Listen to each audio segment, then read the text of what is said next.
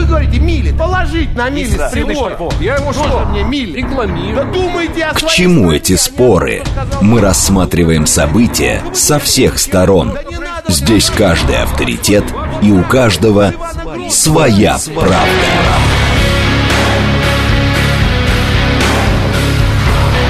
Актуальные темы и экспертные мнения. Дискуссии в прямом эфире и голосование в телеграм-канале «Радио говорит МСК». Своя правда. Программа предназначена для лиц старше 16 лет.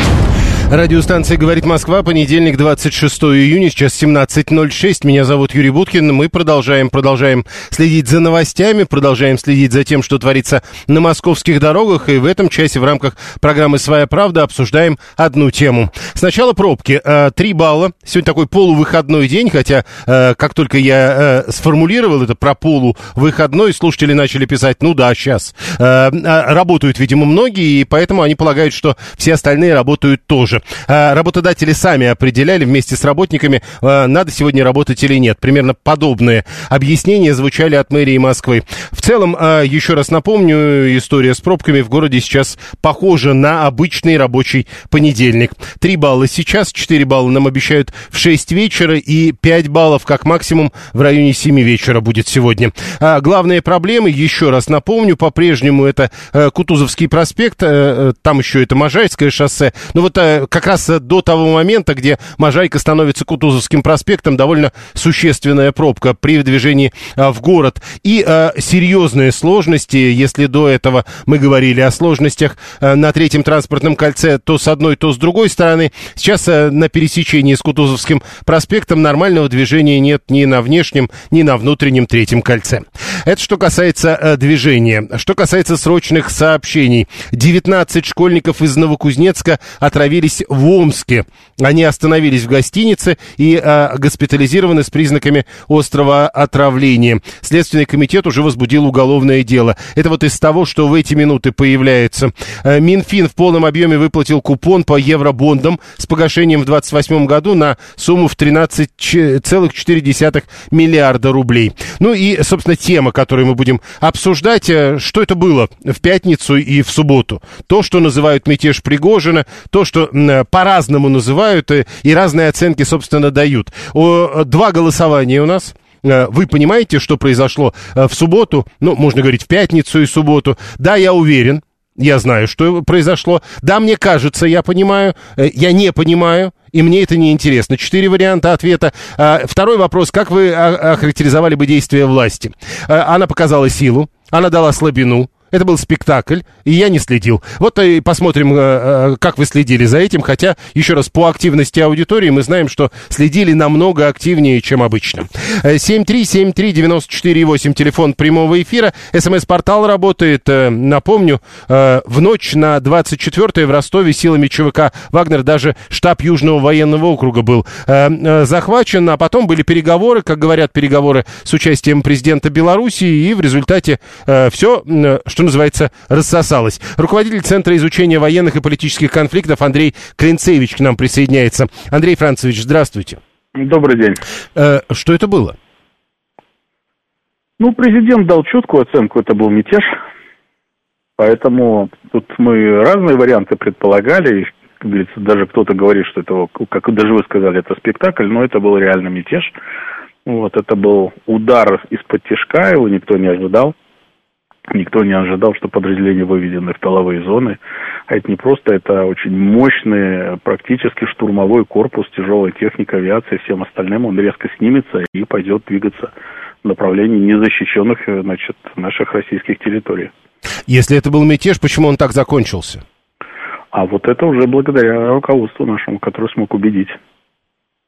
Убедить, э, назовем так, мятежников не проливать российскую кровь, как причем с двух сторон, и найти взаимовыгодные решения. Я очень надеюсь, что, э, скажем так, они свою славу, которую они завоевали в Артемовске, в Солидаре, в других населенных пунктах Попасной, они ее все-таки продолжат и славные традиции, которые они у себя там сделали, а они действительно есть, они их э, снова докажут в боях. 401, который пишет, что мятежников подавляют, они договариваются и отпускают, получается, не прав. Вы понимаете, это рассуждают люди э, с точки зрения эмоций. Вот теперь представьте, что вы на месте Верховного Главнокомандующего. К вам, к Москве, движется артиллерия, танки, там, там сотни артиллерийских орудий и все остальное, штурмовые группы заходят. Это будут кровопролитейшие бои в городах, это э, группы спецназа должны будут что-то сдерживать, это надо взрывать мосты и все остальное. Это непоправимый ущерб просто ну, всему остальному, чтобы задавить эту группу. И второй вариант – это найти взаимовыгодные вещи, отодвинуть немножко в сторону эмоций, как у нас тут э, слушатели говорят, вернуть их в строй, чтобы они все-таки воевали с тем врагом, который для нас является основным. Это Запад и Украина. Ну, наверное, второе решение более лучшее и гениальное – избежать этого конфликта. Э, тогда надо сначала договариваться, а не давать определение предательства и измены. Это пишет 874-й. А, mm. Да. Э, это, это легко вот так вот рассуждать после уже того, как эти происходили события. Э, про эмоции я хотел еще вас спросить об одном. Э, много где я видел сообщение о том, что якобы в Ростове мятежников, в данном случае будем использовать это определение, встречали как минимум дружелюбно. Ну, вы понимаете, смотрите, если даже взять один процент от жителей Ростова, ну да у нас всегда в стране, вы понимаете правильно, есть определенные маргинальные группы. Тем более нужно понимать, что мятежники приходили на хорошо э, воспринимаемых всеми таких популистских лозунгах. Это всеобщее, значит, э, равенство, это справедливость, все остальное. Нет ни одного человека, который бы сказал, что я с этим не согласен. Но когда ты общаешься с военными, они говорят, да, действительно, у нас в армии много бардака, этого никто не отрицает. Нет ни одного офицера, который бы сказал, что у нас в вооруженных силах нет проблем. Они есть везде. Ну, где-то решаются, где-то остаются. Но это нормальная текущая ситуация.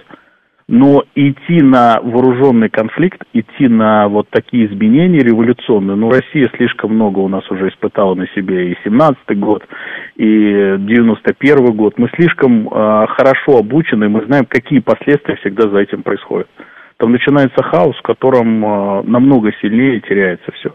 Поэтому, когда войска, значит, с Первой мировой возвращались в столицу, потому что они были недовольны э, действием там императора и всем остальным, привели просто к тяжелейшим последствиям падения империи как таковой, потери э, миллионов квадратных километров территории и жителей и всех остальных. Поэтому, конечно, то, что сейчас избежали, это очень важная как бы вещь. Что касается жителей, я уже сказал, всегда есть небольшой процент, который будут встречать, ну, на самом деле, любые подразделения, которые заходят. Хорошо, ну, э, даже если мы не говорим о положительном отношении, э, как вы охарактеризуете поведение людей, которые, в общем, ну, типа, пойду пофоткаюсь? Ну, это нормальная история, потому что сейчас э, люди живут в состоянии как бы эмоциональных, как бы таких дофаминовых всплесков, это эмоции через телефоны, через соцсети, и тут как бы такая картинка в офлайне, все вышли на нее посмотреть. Тем более нужно понимать, что все-таки э, восприятие этой организации э, очень высокое и позитивное. Это герои, которые практически попали к ним на улицу. Это те, кто вчера штурмовали Артемовск. Поэтому здесь тоже нужно понимать, что это не украинские войска зашли, которые мы встречали хлебом солью. Но, ну, это а... зашли люди, которые, половина из которых там герои ордена мужества, то есть они награждены вооруженные все. Но получается, что герои пошли против героев, ведь те, против да. кого они пошли, тоже герои? Тоже герои, но мы должны понимать, что все-таки это а, решение за руководство, то есть там а, подразделения, они четко, у них есть единоначалие, и они при принятии решений идут вперед. Это проблема для нашего государства, что у нас есть некая частная организация, которую в, в угоду своих каких-то, может быть, каких-то целей может идти вот на такие события. Это отдельная проблема. Мы практически открыли ящик Пандоры с частными армиями, назовем так, такого масштаба. Но это некая данность, сейчас будем дальше, уже руководство будет думать, что с этим делать. Э, на ваш взгляд, государство ослабло или государство вышло сильным из этой истории? Государство вышло сильным, потому что это мы получили очень серьезный урок. Во-первых, общество получило прививку от э, всех этих путей и всего остального, понимая, что мы избежали очень серьезной войны. Государство получило очень серьезную стряску, связанную с боеспособностью столицы и возможностью ее охраны. Если, не дай бог, получится так, что какие-то мобильные группы Украины прорвутся на территорию России и также будут двигаться ну, к Москве, к примеру. Ну вот. Э, ну и важно, что мы, конечно же, Запад в определенной степени ввели в заблуждение, они пошли на те вещи, которые они, может быть, не хотели делать. Что вы Поэтому имеете в виду? Считаю, ну, например, условно говоря, начало масштабных наступательных действий в эти выходные в рамках своей неготовности. Они mm-hmm. пошли в надежде, что фронт дрогнет. И они опять понесли очень серьезные потери. Хотя они планировали это откладывать до поступления новых значит, комплектов помощи и всего остального. Поэтому тут есть ряд решений. Во-вторых, а, нависающая с севера со стороны Беларуси угроза такого корпуса, она совершенно по-другому меняет конфигурацию оборонительных действий Украины. Им придется очень много резервов снимать в том числе те, которые под наступление запланированы снимать и отправлять под Харьковскую и Сумскую область для защиты. Спасибо. Андрей Клинцевич, руководитель Центра изучения военных и политических конфликтов, э, был с нами на прямой связи. Два голосования, еще раз напомню, у нас э, идут в телеграм-канале. Э, не забывайте об этом. Вы понимаете, что произошло в субботу? Э, ну, то есть мы спрашиваем вас, э, как вы думаете? Э, да, я уверен, что понимаю. Да, мне кажется, я понимаю. Я не понимаю, и мне это не интересно. Первое голосование. Второе а, голосование. Как бы вы действия власти охарактеризовали? Она показала силу, она дала слабину. Это был спектакль или я не следил за этим? Такой тоже может быть. Разные оценки. Еще раз напомню. Вот, например, политолог, глава экспертного совета экспертного института социальных исследований Глеб Кузнецов. Стоит, пожалуй, назвать происшедшее своим именем времени. Многие хотели бы видеть тут модерновую попытку военного переворота, но это не более чем архаичный ритуал. Активная подача челобитной в столицу. Атаман, казачий голова, вождь э, готов, э, федератов, малоземельный рыцарь, ненужное зачеркивайте. В общем, он хотел, чтобы его услышали. Сигналу требовалось придать известную громкость в силу занятости высшего начальства другими делами. Переговоры с руководителями государства показали, что вождя услышали, выказали ему должное в силу его заслуг, э, и отваги воинов уважения, он получил высочайшее прощение и повеление отвести от, отряды в союзное империи пограничье. В общем, вот и конец истории. Многие вот так э, характеризуют эту историю. Или вот, например, э, интересные э, россияне, э, говорит э, э, психиатр Тетюшкин, Михаил Тетюшкин в беседе с радиостанцией «Говорит Москва» говорит, что события 24 июня на эмоциональное состояние людей вообще не подействовали, потому что они воспринимали мятеж Пригожина как плохую комедию. Вот так. Э, только, говорит, у того, кто уже были психические расстройства, могут э, какие-то сложности быть э, от того, что они увидели или услышали. Ваше сообщение – Власти тихо сидели и молчали. Губернаторы областей спрятались, скорее всего, вне своих районов, как всегда, в принципе, а, а, господин Лукашенко решала. Вот эта история, скорее всего, вне своих районах. А, я неоднократно уже говорил, э, то есть, э, во-первых, э, губернаторы областей не спрятались. Было просто понятно, кто и когда выказывает поддержку Путину. Это важно. А откуда? Э, значит, вы для себя решили, что они спрятались. Это как раз к нашему вопросу. Вы уверены, что вы знаете, что произошло, или вам так кажется? 7373948. Телефон прямого эфира. Теперь главный вопрос, ведь э, это Андрей 907. Э, кто симпатизировал ЧВК «Вагнер» до недавних событий? Но многие сегодня уже это комментируют, говоря о том, что э, я симпатизировал и симпатизирую. Ведь претензии не к компании, не к людям в этой компании, а к человеку, который э, сверху. Смешно все это слушать, пишет 698 630 говорит об ослаблении государства. Э, это выступление красной правды против белой правды. Роман 598 пытается проводить аналогии. Союзники, утверждает 630 посмотрели и сделали выводы. Э, дальше. Э, они заходили в город не с транспарантами, они, что собираются идти на Москву, а на местном уровне просто не раз, могли не разобраться поэтому к ним так подходили. Это Алекс 682. А Александр Коньков, политолог и доцент Московского государственного университета. Он присоединяется к нам по телефону. Александр Евгеньевич, здравствуйте. Здравствуйте. С вашей точки зрения, что это было? Ну, вы знаете, все оценки, э, в общем-то, они сейчас все более множественные становятся, но, на мой взгляд, пока еще носят поверхностный характер – постольку, поскольку нет понимания, с одной стороны, ни по целям и намерениям самих мятежников, ни по условиям, которые, в общем-то, заставили их прекратить свои действия. И самое главное, мне кажется, что э, какой вывод мы можем сделать пока по горячим следам вот сегодня, э, спустя два дня, это то, что, наверное, российское общество все-таки прошло через э, действительно весьма опасное, рискованное испытание, к которому никто не готовился, но при этом прошло весьма успешно, достойно и, соответственно, может заниматься теперь уже дальнейшим решением тех задач, которые сейчас на повестке дня. Смотрите, вот 592 наш слушатель пишет, Пригожин правильно сделал, он просто дал пощечину Шойгу, и давно пора. А, учитывая, что говорил Пригожин в самом начале, впрочем, Пригожин и до этого много говорил по поводу Шойгу. Так вот, а, а я бы хотел обратить внимание, а если бы Шойгу говорил то же самое про Пригожина, и ситуация повернулась на 360, получается, тогда все бы стали на сторону Шойгу. То есть это просто усталость от чего? Ну, я думаю, что это как бы не совсем э, соответствующее ситуации э, представление, поскольку, поскольку все-таки Шойгу, он занимается не э, дачей оценок тем или иным персоналиям, а выполняет обязанности министра обороны Российской Федерации. Что касается Пригожина, то у него несколько иная позиция.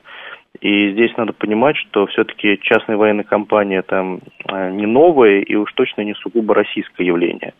Но так получилось, что именно в России оказались явными вот те риски, которые связаны с приватизацией военной деятельности, да, которые так или иначе везде, где ЧВК создавались, подразумевались такого рода риски, но вот стали явными явлениями именно, именно в нашей стране. А, поэтому, ну, э, это своего рода урок э, для всех, кто, в общем-то, полагал, что в условиях э, роста разного рода негосударственных игроков, акторов, как их принято именовать, в условиях разного рода прокси-войн, в общем-то, можно полагаться на такого рода негосударственные инструменты. Но вот мы увидели, что есть и обратная сторона медали. С вашей точки зрения, и Виталий обращает на это внимание, получается, что э, внутри российский конфликт разрулил президент соседней страны. Ну, даже если э, мы понимаем, что это союзное государство, все-таки Лукашенко неоднократно говорил, что он президент отдельной страны. Так вот, он разрулил, получается, конфликт внутри России. Ну, я думаю, что все-таки э, не очень правильно тоже, не, не очень корректно, наверное, ставить вопрос именно таким образом. Да, Лукашенко, безусловно, способствовал разрешению кризиса, но, во-первых, сам кризис еще не развился в полной мере. Я здесь вернусь к своей первой реплике. Да, мы не, не до конца пока понимаем, не до конца владеем информацией, чего хотели, как хотели, и самое главное, что за условия им были предложены. Но в любом случае, какие бы условия ни были предложены, все решения, все гарантии – которые э, давались и принимались, они были сделаны президентом Путиным. Это известно, что, собственно говоря, слово президента в данном случае выступило гарантией э, исполнения тех обязательств, э, исполнения тех э, условий, да, опять-таки, которые носят пока не публичный характер, но я думаю, который рано или поздно мы узнаем. Поэтому в любом случае по слову, последнее слово было за президентом Путиным, а Лукашенко, безусловно, он здесь э, поспособствовал, он внес предложение, которое оказалось приемлемым э, для, для Вагнера, для Пригожина, для вот этих людей, да, которые в целом преследовали определенные цели – которые мы пока, еще раз говорю, не до конца понимаем. Э, э, вы же слышали наверняка, как многие обращают внимание на судьбу погибших в результате этого. Э, получается, что за их смерть никто не ответит. Ну, это, безусловно, важный вопрос, который сегодня задает общество. Вопрос, на который пока мы ответа не получили. Ответ на него явно должен даваться компетентными структурами, компетентными органами, в первую очередь и следственными органами, и Министерством обороны, э, если это были э, военнослужащие или, может быть, специальных служб, там, где предусмотрены соответствующие, соответствующие должности, соответствующие категории. Поэтому, конечно, это, с одной стороны, трагедия, очевидная трагедия, понятная трагедия, что все равно без жертв не обошлось. С другой стороны, э, мы должны понимать действительно, какова была цена э, этой жертвы, которая была понесена, и какие предполагаются последствия, какие будут выводы на основании этого, в том числе и с точки зрения правоохранительных органов. Спасибо. Александр Коньков, политолог, доцент Московского государственного университета, был с нами на прямой связи. 703 говорит, то есть, получается, Пригожин просто э, теперь релакант. Я, говорит, так понимаю. Александр объясняет, почему это может быть э, Лукашенко. Правительство не может вести переговоры с мятежниками, поэтому пришлось договариваться через другую э, э сторону. Э, утром Путин говорил, что изменникам нет прощения, и все будут наказаны, а через несколько часов э, Песков заявил, что уголовное дело против Пригожина будет закрыто, и он уедет. И это вот нам с улыбкой пытаются представить, как государство стало сильнее.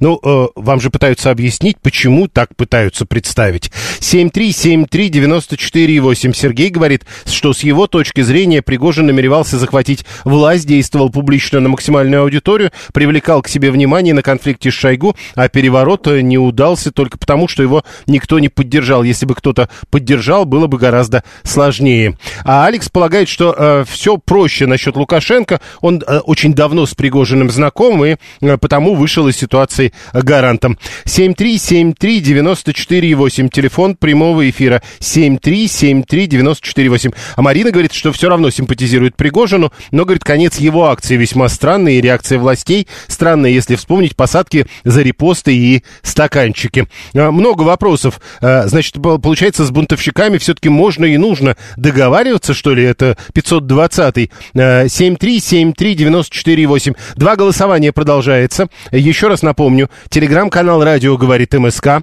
А, у нас первый вопрос. Как вам кажется, вы понимаете, что произошло в субботу? Да, я абсолютно уверен, что понимаю. Да, мне кажется, что я понимаю. Я не понимаю. Мне это не интересно. Четвертый вариант. Э, еще один вопрос. Как бы вы охарактеризовали действия власти? Она показала силу, она дала слабину. Это был спектакль, и я не следил. Такой вариант мы тоже предусмотрели. Интересно, э, э, сколько народу выберет этот вариант. 7373948, телефон прямого эфира. Мы продолжаем, продолжаем обсуждение. И вот, кстати, новости. Институт политических исследований Сергей Марков, его директор, утверждает, что рейтинг Путина после попытки мятежа Пригожина вырос до 90%. И, как сказал Марков, а, прямая цитата, поддержка президента была 80, после этих событий она стала 90, поскольку люди видят в Пригожине не политика с программой, а всадника апокалипсиса, предвестника хаоса. В этом смысле готовы молиться люди на Владимира Владимировича, только что, и, только избавьте нас от всего этого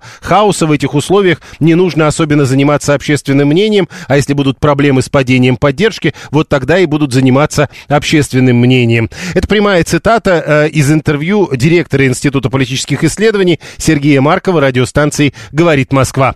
Э, слушаем вас. Здравствуйте. Добрый день, меня Денис зовут, но я проголосовал по первому случаю, что я не понимаю, что это произошло. Единственное, что момент такой, что да, получилось Пригожина никто не поддержал, и, в принципе, тут я бы проголосовал, что действительно во втором случае это сила власти, что они смогли договориться. Алло? Да, я слушаю вас. Да, потому что получилось Пригожина никто не поддержал. Я там я предполагаю, что все-таки они рассчитывали, что кто-то, кто-то, ну, из высших, ну, с высшего руководства поддержит. А Погодите, получилось... а, когда вы говорите никто не поддержал, а как вы объясняете вот э, столь быстрое продвижение? Ну, я не хочу там идти в конспирологические версии, понимаете, конспирологические версии. Задача не было такого, чтобы действительно их уничтожать прямо на подходе. Наверное, шли переговоры, там они делали вид, что они наступают, а мы, дети делали вид, что они их удерживают. То есть одни думали, что они идут, а другие думали, что они их пропускают, ну, а на самом да, деле... Понимаете, мы, мы, понимаете, когда первый вопрос, я не понимаю, что произошло, а тут, если так разбираться, то мы упадем в конспирологию. Я понял. Понимаете? Спасибо. Да. 13-й пишет, на ЧВК ведь остается вне правового поля. А, вся эта история вокруг а, контрактов с Министерством обороны показала Пригожину, что он может потерять контроль над ЧВК ЧВК это все про деньги, но вытворять такое в такое время однозначно предательство, пишет 13-й. А 618, 688 говорит, ну тогда это напоминает мультик «Жил-был пес». 652 кто не понимает, почему они прошли почти до столицы, чтобы не сорвать переговоры, которые прошли практически весь день. Ну вот я примерно об этом и говорил. Одни думают, что они идут, другие думают, что они их то ли останавливают, то ли не останавливают, а на самом деле все происходит, потому что делается третье дело. Прямо сейчас новости, потом реклама, потом мы продолжим. Актуальные темы и экспертные мнения, дискуссии в прямом эфире и голосование в телеграм-канале «Радио говорит МСК». Своя, Своя правда. Продолжаем. Понедельник, 26 июня, 17.36. Меня зовут Юрий Буткин. Это прямой эфир. Вы смотрите нас и слушаете либо в Телеграме, либо на YouTube-канале, либо в социальной сети ВКонтакте. Мы следим за тем, что творится на московских дорогах, что из новостей появляется на лентах информационных агентств. И в этом часе одну тему обсуждаем. А в данном случае то, что называется мятежом Пригожина и какие выводы из этого будут делать. А Это мы обсуждаем. У нас два голосования. Но сначала давайте пробки 3 балла в городе. Несмотря на то, что нам говорили, что это будет выходной, потом такой полувыходной, судя по всему, это почти полностью рабочий день, такой стандартный понедельник, 3 балла в 5 вечера, 4 балла в 6 вечера и 5 баллов в 7 вечера. А, что касается новостей, срочных сообщений, которые в эти минуты появляются, дипломаты России и Китая обсудили рост напряженности на Корейском полуострове. Вот такие срочные сообщения приходят от Министерства иностранных дел э, в эти минуты. Ну и Центробанк заявляет, что инфляционные ожидания населения в этом месяце снизились до минимума с марта 2021 года. Инфляционные ожидания у нас примерно 10% сейчас. Это данные Центробанка, точная цифра 10,2%. Теперь, э, что такое, э, какие выводы э, власть, общество должны делать из того, что случилось в прошедшие пятницу и субботу? Продолжаем обсуждение. У нас два голосования. Первое, мы спрашиваем, вы понимаете, что произошло в субботу или нет? Да, я уверен, что понимаю. Да, мне кажется, что я понимаю. Я не понимаю, и мне это не интересно. А, Первый вопрос. Второй вопрос, как вы э, охарактеризовали бы действия власти? Она показала силу, она дала слабину, это был спектакль, и я вообще за этим не следил. А, Вот э, в данном случае, как мне кажется, самое интересное, э, как много людей, которые будут настаивать на том, что они не следили за этой ситуацией вообще. А, Посмотрим через 22 минуты, будем подводить итоги голосования. Все, конечно, прекрасно, пишет Виталий, но уже дво- э, вторые сутки идут, а Минобороны так и не прояснилась судьбу летчиков. Говорят только военкоры, и это, мягко говоря, не очень правильная позиция. А, э, Пушкина э, 280-й вспоминает, вот это «Паситесь, добрые народы, свобода вам не дар природы, вас не разбудит честь и клич, вас будут резать и стричь», э, утверждает 280-й, что это э, цитата. А, Дальше. А, Интересно, где Шойгу и какова его судьба? Задается вопросом 698-й. А, Насколько я помню, сообщения Министерства обороны были о том, э, где он был, ну, по-моему, позавчера или вчера. А, С самого начала было понятно, что в долгую играть не будут. В Ростове они э, даже не окапывались, утверждает 719-й. Елена а, объясняет, как она понимает, почему никто не поддержал мятеж, потому что все понимали, что это вообще не мятеж, а демарш с определенными целями. Для Аллы э, есть поважнее заботы, чем эта история. Алекс 857 пишет, что свои притеснения давно высказывал на Шойгу э, Пригожин, ну, претензии или что. Э, То есть, в общем, короче, что была напряженная ситуация, понятно. Быстрое продвижение, утверждает Маргарита, объяснимо тем, что их пропускали. Проводились переговоры, их просто не останавливали. А для 874-го это все выглядело как позор власти. 7373948. Телефон прямого эфира. Э, Слушаем вас. Здравствуйте. Здравствуйте. Здра- Здравствуйте. Да-да-да.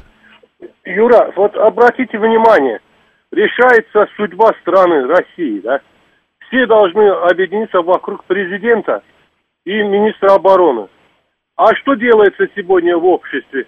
Кто-то Перегожина защищает, кто-то там какую-то мафию защищает.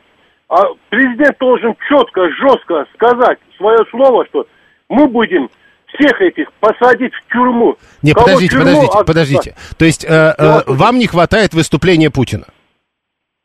Естественно, президент должен сказать, «Переде- предателей мы сажаем в тюрьму навсегда. А почему он молчит? Спасибо. Понял, спасибо. А тут только вопрос, кто предатели тогда? То есть, ну вот э, какое количество? Один человек, э, больше, только руководители, все? Сколько там говорили? 25 тысяч человек? Слушаем вас, здравствуйте. Здравствуйте, меня зовут Анна. Да. Я, Юрий Викторович, не поняла, что это было. Знаете, как у Вертинского, я не знаю, зачем и кому это нужно. А главное, с какой целью все это было сделано. Но это бог с ним, со временем разберемся. Что касается... А Вы, вот, э, не, подождите, извините, я перебью. То есть вам, э, вам кажется, что разберемся? Мне кажется, что разберемся рано или поздно. Может быть, я до этого не доживу, но когда-нибудь разберемся. Угу. Вот. Что касается власти, я высказываю только свое мнение. Забыть об амбициях, забыть о всяких, простите меня, новомодное слово «понтах» может только сильная власть. Ради того, чтобы договориться, ради того, чтобы избежать кровопролития. А вы же понимаете, что могла быть стрельба, стрельба серьезная. Идут люди не просто обученные, вооруженные, а прошедшие боевые действия. То есть э, так может Но, себя вести только сильная власть? Я считаю, что да. Но меня очень неприятно поразили многие из моих земляков. Вот меня в субботу выписали из больницы с утра, и начались звонки там. Ну, баба они или баба Нюш, как ты думаешь, или как вы думаете, к Москве их пустят? Говорю, ну, конечно, к Москве их никто не пустит. Ну, не пустит их никто к Москве, ну, ясно же уже. Да, ой, ну и хорошо. Ребята, москвичи, дорогие мои москвичи, а что, в соседних областях не люди живут? В той же Воронежской, Калужской, Рязанской, Липецкой, через, я не знаю, как бы они пошли, через Калугу или через Рязань после Липецка. Угу. Там что, не люди живут? Там живут такие же люди, как мы, а может быть, и лучше нас.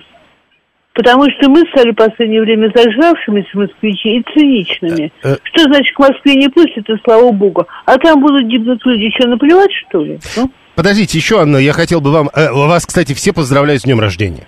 Спасибо большое. Мне действительно вчера был день рождения. Вот. Спасибо большое. А все в курсе. Так вот, у меня к вам вопрос. Ну, понятно же, что это конфликт конкретных людей.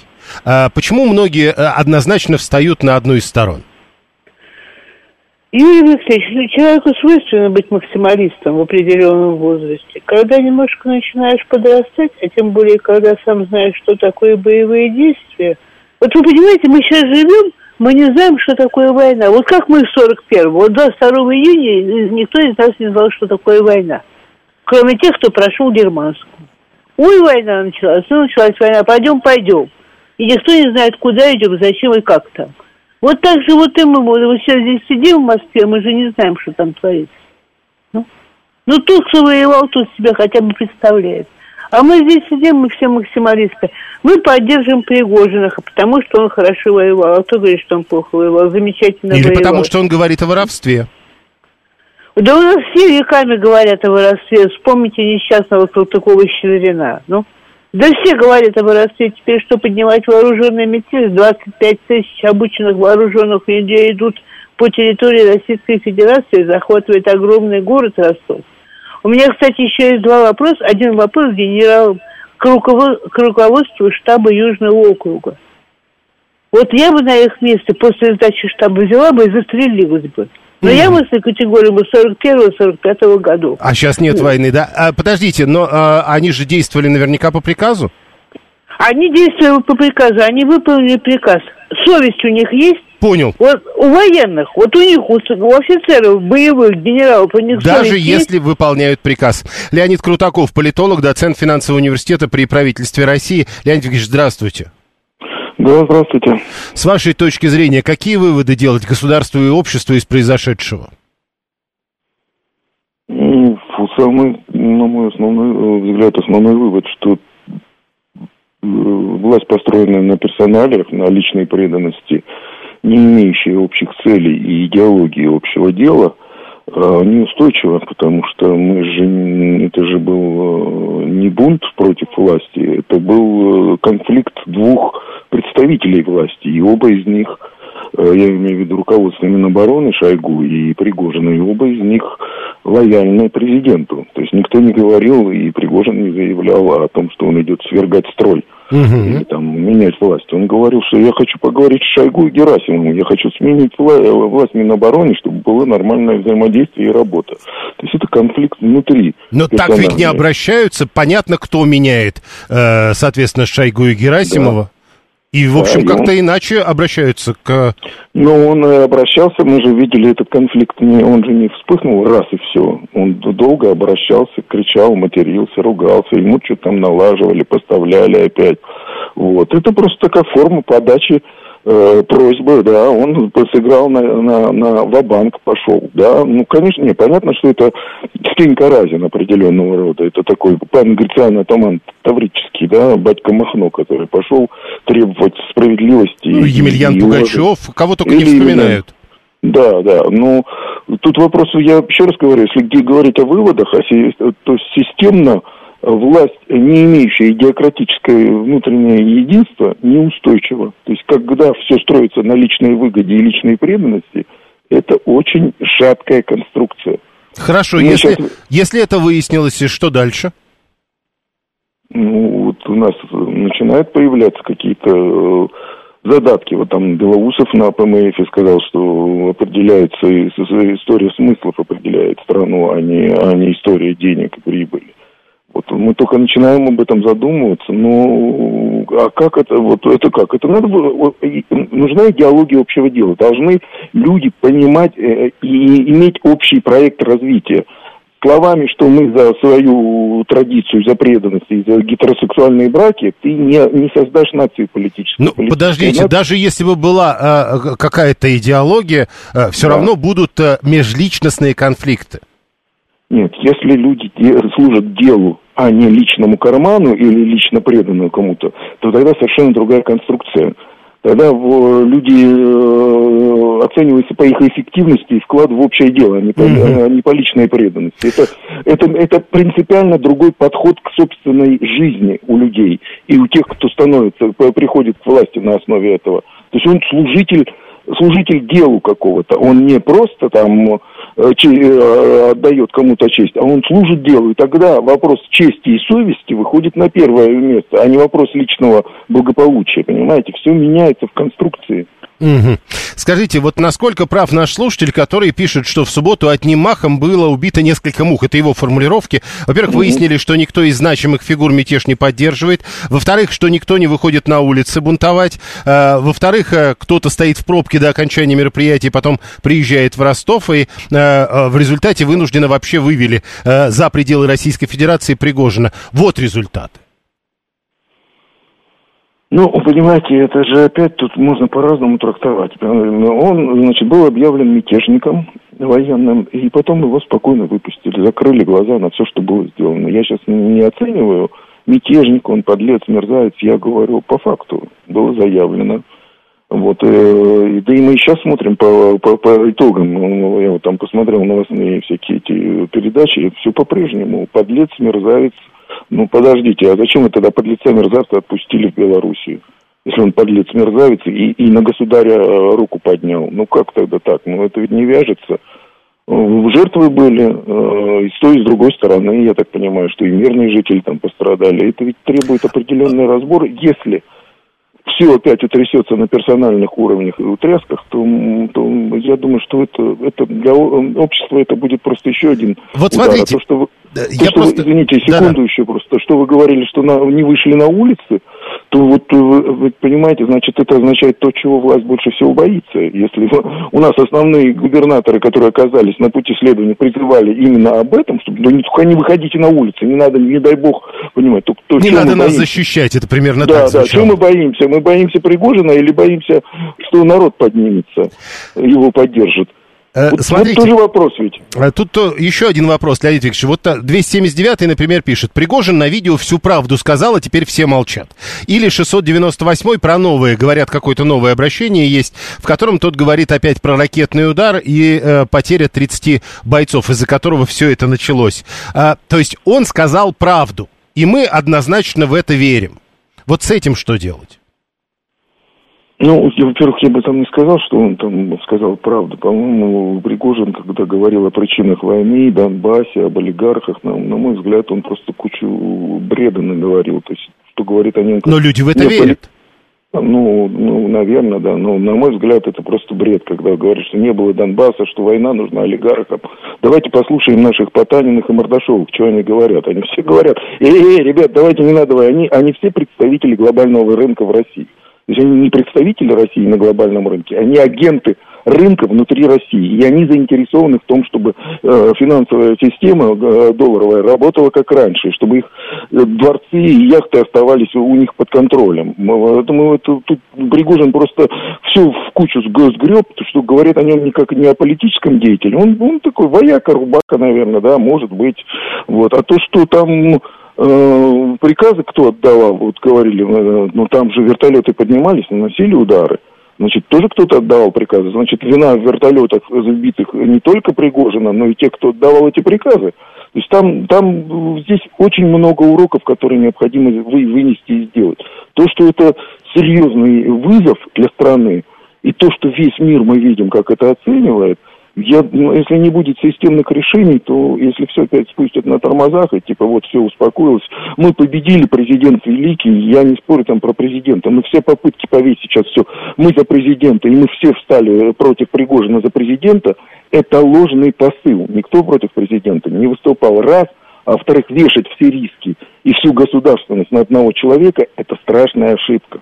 Если у нас не будет системы э, власти, выстроенной внутри, в виде, в виде реальных сил институциональных, а все будет держаться на одном человеке, то ведь, ну, это я, наверное, страшный секрет не открою, что человек не вечен, да? Вы говорите про систему власти, а Дарья 958 пишет, люди верят ему, потому что адекватной оппозиции нет. Системы власти, в которой оппозиция? Угу. Ну, я думаю, что ему верят не потому, что он там что-то такое великое сказал, а просто потому, что человек поднялся. То, что человек э, осмелился сказать что-то против. То, что э, многих не устраивает в этой системе, э, мы же видим, это, это очевидно – это, по-моему, ну, не надо быть семи пядей во лбу, что понимать, что внутренний протестный потенциал нарастает, потому что риски не, несопоставимы, э, и, и распределение совокупной прибыли несопоставимо. То есть люди понимают, что кто-то рискует больше и сильнее, кто-то кровью своей, риск, э, жизнью рискует, а кто-то просто там деньги где-то считает. Вот, вот же проблема серьезная. У нас нет единого, понимаете, у каждого своя родина в этой войне. Да у каждого и правда своя. Но смотрите, вот опять, э, возвращаясь к Пригожину, Маргарита 27 да. пишет, «А вот эта вот история с его видео про разбитый лагерь. Она говорит, ну это же чистой воды фейк. А теперь да. про воровство, если он говорит, ну про коррупцию в его конторе школьного питания можно говорить часами, пишет Маргарита. То есть получается, ну, что если человек, про которого можно часами говорить, вдруг говорит про то, что а вы тоже все такие, то тогда ему начинают верить. Не, ну то, что Пригожин плоть от плоти система, ну это как бы очевидно, да, понятно, ну там зарплатная ведомость одного этого ЧВК, понятно, что он не своего кармана доставал эти деньги. Понятно, что финансирование шло какими-то небюджетными способами через крупные компании или не знаю как. Вот, потому что, ну, 25 тысяч, посчитайте, по 300 тысяч минимум э, зарплата. Это контрактная у них, думаю, выше, да, чем у контрактников в армии. Вот, поэтому там понятно, что он плоть от плоть, понятно, что он знает внутреннюю модель. Но получается... Но я еще раз повторюсь, данном... что не, не верят не ему. Он, э, э, Пригожин выступил как символ, который поднялся против э, а. системы существующих отношений. То есть это, это не, не физическое Пригожин. лицо Пригожин, да, это символ да, по фамилии Пригожин. Да. Да, да, да. Он бы единственный, кто... Причем э, человек же такого уровня, вписанный в систему, он не бедный человек. Я не думаю, что у него проблемы там с деньгами или с, с, чем-то существует. То есть у него, видимо, его что-то достало в отношениях с, э, э, с товарищами по партии, скажем так. Ну, может быть, это просто желание э, поговорить напрямую с Путиным? Ну, я думаю, что у него возможности были с Путиным поговорить и так. Э, ну, человек, не, не, не, у кого двери не закрыты, есть возможности, я думаю, донести свое мнение, если не напрямую, через, то через доверенных людей. Я думаю, что это было вот, ну, тут ну, трудно объяснить, кроме как шагом отчаяния. Понял. Попытка, попытка сделать э, шаг, после которого обязательно должны будут последовать какие-то выводы. Спасибо. Леонид Крутаков, политолог, доцент финансового университета при правительстве России. Неожиданные параллели, смотрите, э, Сергей 424, он как Ельцин. Про воровство тот тоже говорил, когда система закрыта, и вдруг появляется кто-то, кто начинает говорить открыто о проблемах системы, он и получает популярность. То есть э, надо считать, а все предыдущее, что было к нему в качестве претензий, это как бы забывается. Возможно, 7373948, телефон прямого эфира. Э, Москва, символ и сердце страны, поэтому мы беспокоимся о Москве, любить главнокомандующего и не любить его министра обороны, это как минимум лукавство, пишет 652. Слушаем вас, здравствуйте. Добрый день, Леонид Москва. Ну, вы знаете, во-первых, эм, по поводу вообще ситуации в целом. Сказать, что никто его не поддержал, я имею в виду Пригожина, это, наверное, будет не совсем корректно, потому что никто ему и не препятствовал особо, что важно, да?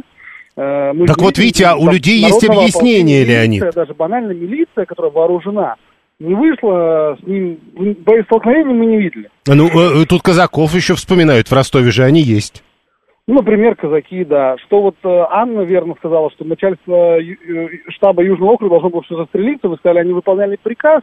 Но позвольте, какой приказ? Если твой штаб штурмует, ты должен его защищать до последнего патрона. Помните, как Подождите, я- подождите. То есть вы, э, во-первых, я предполагал, что они выполняют приказ, а вы полагаете, Я что понимаю. такого приказа быть не может? Я полагаю так, что вот если вы смотрели фильм «Освобождение э, Москвы», Жуков э, в своем кабинете сидел с автоматом и писал э, документы. Вот они должны были с автоматами в руках защищать свой штаб. Есть приказ, нет приказа. Не может быть приказа, который тебе указывает сдать штаб. Может быть приказ, который указывает эвакуировать штаб. Такой приказ может быть. А если тебе дают приказ ждать, сдать А, штаб... а откуда вы знаете, это- каким был приказ? Не, я не знаю, я же тоже так же, как и вы. Вот видите. рассуждаю.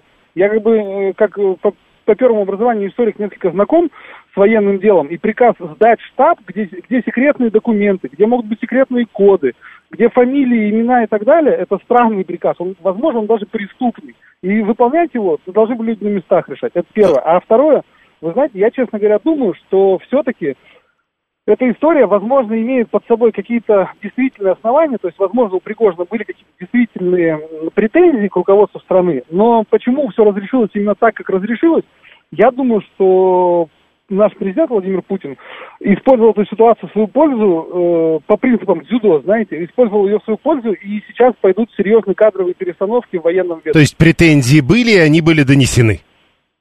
Не совсем так. Претензии были какие-то.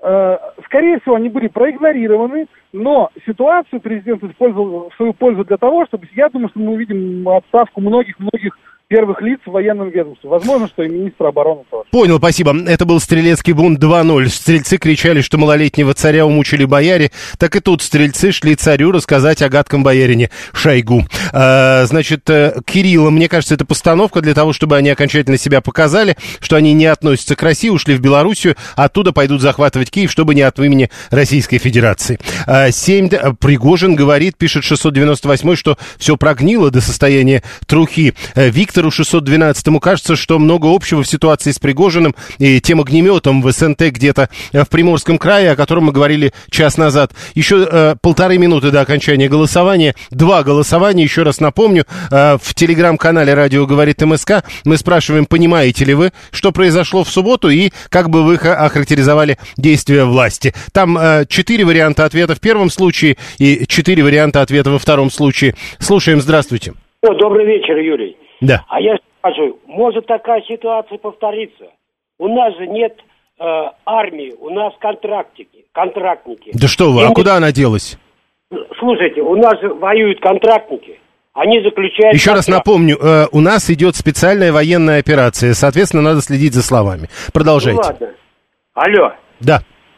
Юр, я еще хочу сказать. Я служил в армии, когда идут учения, вообще дают гибели состава военного 3%. И как-то списывают. А, вы вот еще о чем. А, понял, 7373948, телефон прямого эфира. Такого нет, пишет Виталий 618. А, 639 говорит, что Путин никогда не уступает внешнему давлению и делает всегда наоборот. Поэтому Шойгу с Герасимовым теперь никуда, ни- никогда не уйдут. А, 7373948. У всех, значит, в, пушку это я перевожу, как пишет 952 В общем, мы никогда причины не узнаем. 7373948. Совсем коротко прошу вас. Здравствуйте, Москва, Алексей. Ну, конечно, было тревожно, вот, скажу честно. Но, тем не менее, я считаю, когда у человека власть, ну, именно в оружии, и он идет куда-то что-то доказать, какую-то правду, то, конечно, надо иногда такие стряски в кавычках делать нашему правительству. Потому что, когда действительно стучатся на площадях, не- никто не обращает внимания на болотных и так далее. А когда почему-то вот... А вот так это заметно. Я понял. Э, Я просто предупреждал, что это совсем коротко. Э, Мы, э, значит, смотрите, два голосования, подводим итоги. Э, Сначала, вы понимаете, что произошло в субботу? Самый популярный ответ «нет, не понимаю» 47%, 32% говорит «мне кажется, я понимаю», 18% уверены в том, что понимают, что э, произошло в субботу в Российской Федерации, а 3% сказали «мне это не интересно». А потом мы спросили, как бы вы охарактеризовали действия власти. А, э, Четыре варианта ответа. Самый популярный ответ 51% так считают, власть показала силу. 31% уверены в том, что это был спектакль. 16% говорят говорят, власть дала слабину. 2%. И это интересно. Утверждают, что за этой ситуацией не следили. В следующем часе Роман Бабаян.